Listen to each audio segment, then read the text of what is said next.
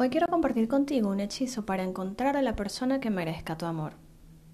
La finalidad es conseguir que centres tu energía, tu vitalidad y tu interés en hallar una persona que merezca tus atenciones, porque sabrá valorarlas y corresponderlas.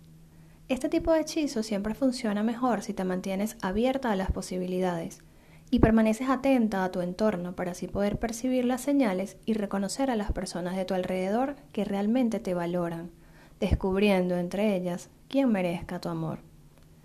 Vas a colocar una vela blanca y la vas a encender, vas a limpiar tu espacio sagrado con incienso o palo santo, en un florero vas a colocar tres rosas rojas y sobre un trozo de tela, puede ser de color rojo o blanco, vas a colocar una rama de canela, una hoja de laurel y una hoja de, de eucalipto.